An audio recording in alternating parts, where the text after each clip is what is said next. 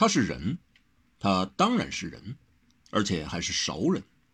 王小石的熟人，蔡玄。他的衣间裙裾还沾了好一些花叶花瓣，但神情还是带着一点慵懒，懒得几近不屑，懒得也只有不屑，而提不起劲儿去恨。他连剥去衣具上的花叶的手势都是不屑的。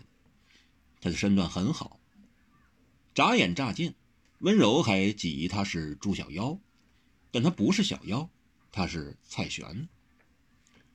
你不是一直都在这儿等我吧？蔡玄说：“这是我和你会合之处。现在我可来了，你的神情怎么这般逗啊？”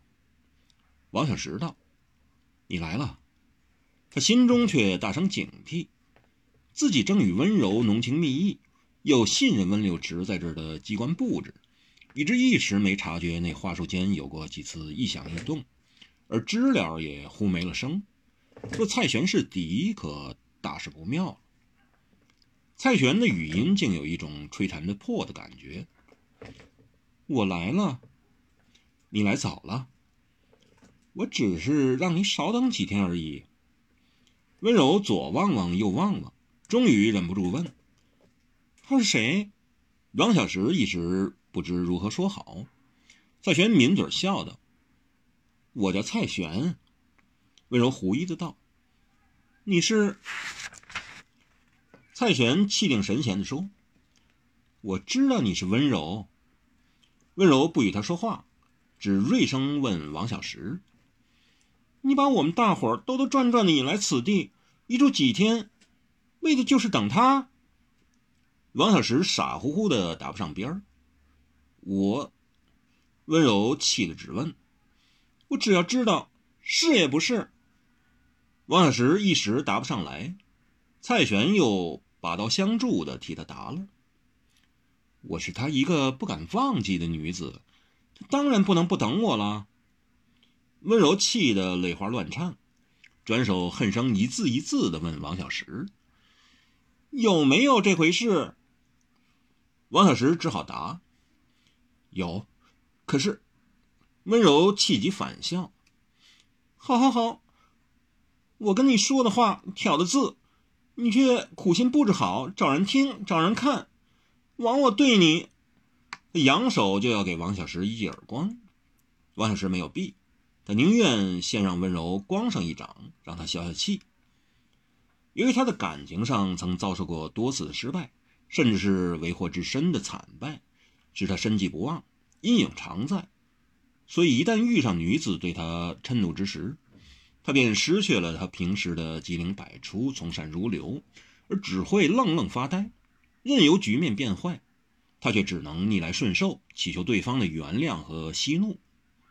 当然，有的时候没有语言就是最佳的语言，所以此事无声胜有声；但有些时候却没有反应，便是最差的反应。这一刻便是一例。温柔本来要光王小石一巴掌泄泄气，但见他竟闭上了眼，没有闪躲，顿想起了何小荷教他的话，反而不打了，狐疑的问了一句：“你以前给女人打过耳光吧？”王小石老老实实也平平实实的点点头。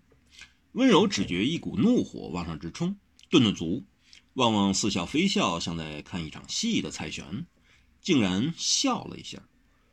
他这一笑，却不见酒窝，一点梨窝也不见。王小石看了，只觉心寒。只见温柔狠狠地白了他一眼，狠狠地笑道：“好，我们的王英雄是吃惯了女人耳光的。小女子温柔虽瞎了眼，也无意要加上这一记掌印，只好亲你一亲，让你恒存纪念。”说着，竟当着蔡玄面前，在王小石颊边，嘟的亲了一下。这一下不知亲的人是什么心情，但给亲的人王小石，却心惊肉跳，百感交集，跟刚才那一吻的旖旎风光早已迥然不同，天渊之别。其实这时候，温柔也期待王小石说些什么，但王小石却没说什么。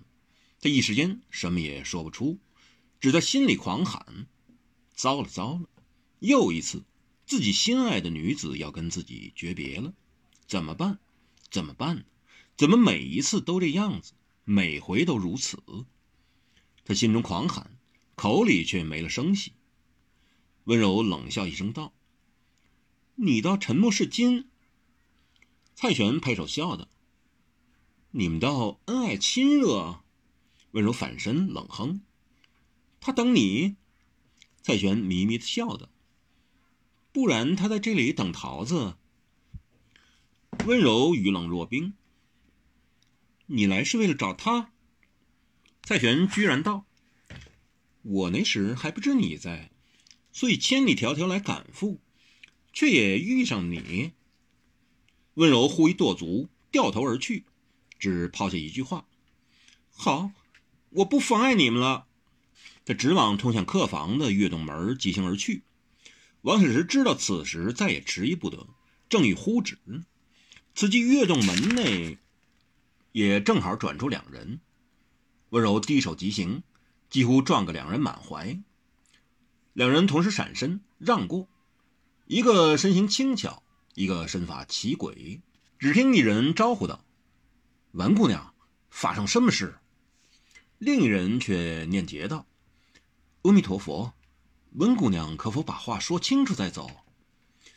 温柔恨恨地盯了两人一眼，就回头来狠狠地扫了王小石和蔡玄二人一眼，再狠狠地说：“你们全都阴阳怪气的，我恨死你们了！”然后就走，他的身形消失在月洞门外。在这之前。这月洞门未有他的身影，在这之后，他的身影已消失在那儿。他的身影只在这一刻掠过了这门，停了一停，顿了一顿，留下了怨恨的眼光，留下句狠狠恨恨的话就走。可是这都留在王小石心里、脑海里，怎生得忘？不思量自难忘，细思量更难忘。人。总是难以忘情的，可不是吗？莫名其妙的是，那两个人，那在月洞门出现的两人，一是三姑大师，一是客店主人温六池。他这一次可又多了一池，他来迟了。我来迟了，这回连他一开口也是这样说了。我见他赶来了，就告诉他你在这院子里，没想到却害了你。王小石木然道：“是我要你见他，就请他过来的。”蔡玄看了一阵，观察了一阵，又想了一阵，这时才说：“你后悔约我到这儿来了吧？”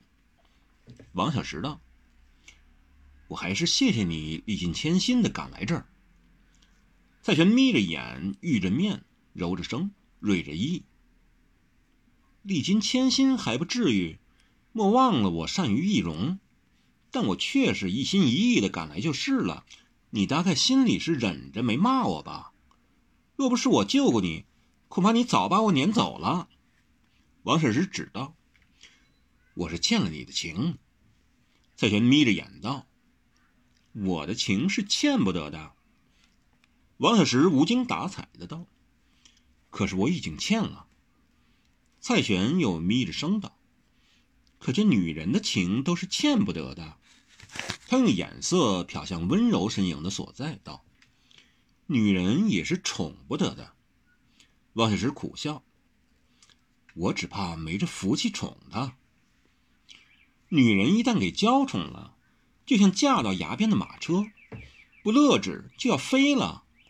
但只能飞那么一阵子，可一辈子都完了，玩完了。”蔡玄极不同意。你难道要女人对你这样子吗？你难道忍心让你宠的女人就这样飞下去吗？王小石无言。温六池呼道：“蔡姑娘，你不愿千里而来，长途跋涉也是累了，好不好让我给你找间上房，好好歇歇再说？”蔡玄只笑出了一个酒窝，向王小石紧迫盯人的道：“女人是宠不得的，甚至也是赞不得的。”骄纵坏了是男人的不好，本来就没有不好的女人，只看男人有多坏。你喜欢他，只能喜欢在心里；你宠他，就把他给惯坏了。那是你在爱护他，他不觉得厌烦，只觉得应分。一旦你对他不够好时，他又怨你没真情了。女人是惯不得的。他顿了一顿，忽然突兀地说了一句：“你是个好男人。”却从来没遇上一个好女人。温六池又道：“炫姑娘，你累了，你不累，王少侠也累了，你上房歇歇，一切明儿再说，如何？”蔡玄这回嘿的一笑，一扬颌，像只高傲但谦秀的凤凰，只说：“我会去休息的。温老板放十二个心。”你那位陈张八妹早已张罗好一间雅房给我，我玄姑自有睡处。再说，我叫张玄，不叫蔡玄，我原姓张。我张玄所惹起的事，自会料理妥当。我也不习惯欠人的情，更不爱看人家如丧考妣的脸。说着，刮起一阵桃花风，花落深起，他也走了，飘走的。义字那扇月洞门，王小石依然负手不语。温柳池看着王小石在桃花树下的身影，只觉得这人比自己还孤独，而且还孤独的多了。他实在没办法想象，一个平日那么爱热闹、凑热闹，甚至有他在就有热闹的小石头，怎么一下子背影如此凄寒起来了？所以他很有点担忧。你看他会不会有事儿？他问的当然是三姑大师。三姑答：“不是第一次失忆了。”温令知道，可是他是个很重感情的人。他也不是第一次失恋了。不过他这一次是陷得很深，特别深。三姑一时无言。温六尺又道：“据我所知，他之所以迟迟不离开京师。”不是为公，不是为名，更不是为权，只为了人在温柔乡，放心不下这温柔女子而已。三姑抖的笑了一下，无声的。温六尺忍不住道：“你何不过去劝他一下？”三姑反问：“我劝，有用吗？”温六尺热诚的说：“他比较听你的，这点说来有点奇怪。”三姑无声的叹了一气，听谁的，都还不是一样。伤心是心底里的事，谁知道，谁劝得了？温六池锲而不舍。可是我们总是他朋友吧？三姑淡淡的道：“那也毕竟是朋友而已。”宋文根就说过：“世上最艰难的时候，总是要一个人去度。”温六池仍满怀关心地说：“你看，这一次的事，他能抵受得了吗？”三姑悠悠的道：“去年在这儿，他因要回去探访家人，也匆匆来过这儿一次。”温六池愣了一愣，想了一想：“是啊，那是咱们几个还在这儿聚了一聚，大家还劝他一是百命弃之，领兵抗辽。”不然就索性造反，换了这腐败朝廷，省得这样不黑不白、半江不糊的，浪费了大好身手。可他就是没这个大志。三姑道：“他是有他的用意。一个人要量才是性，不爱喝酒的，醍醐猛灌，难道要醉得头顶上开出朵花来不成？去年、今日，这儿只有我们。”温柔还没来过这儿，张璇也没出现。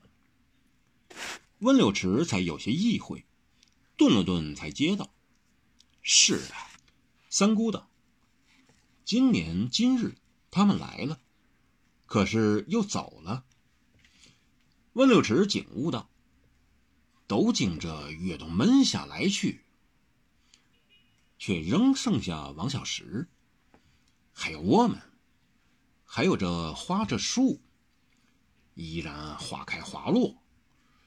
一切都万似没变。去年消失的蜂蝶，今年又回来了。失落的也许只是心情，只要他人尚在，失落的心情迟早能熬过去，重新拾到的，只要心在，哪怕没有情。您说的对。去年今日此门中，本来没有这情景，来年今日，也许就一切时过境迁，重新开始了。我明白了。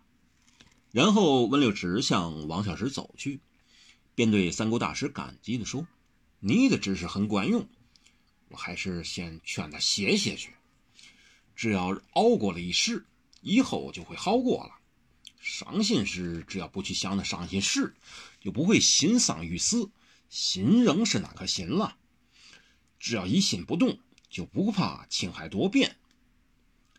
他领悟地走向王小石，花树下的王小石。为谁深院暗负手？为谁风露立中宵？暗淡、伤情、销魂的王小石。温六十当然没留意，三姑大师也有一声轻的比风更轻的慰息。谁欠谁的情，谁负谁的意。才见他桃花开，又见他桃花落，那么苦的甜，那么甜的苦，他是不甘淡漠，我是自甘寂寞。一只语音比花落还轻。这时候，忽有一道流星。自长空挂落，很璀璨的衣饰，还拖着个艳色天下重的尾巴。可惜，这时候谁也没觉察，没注意，没发现它。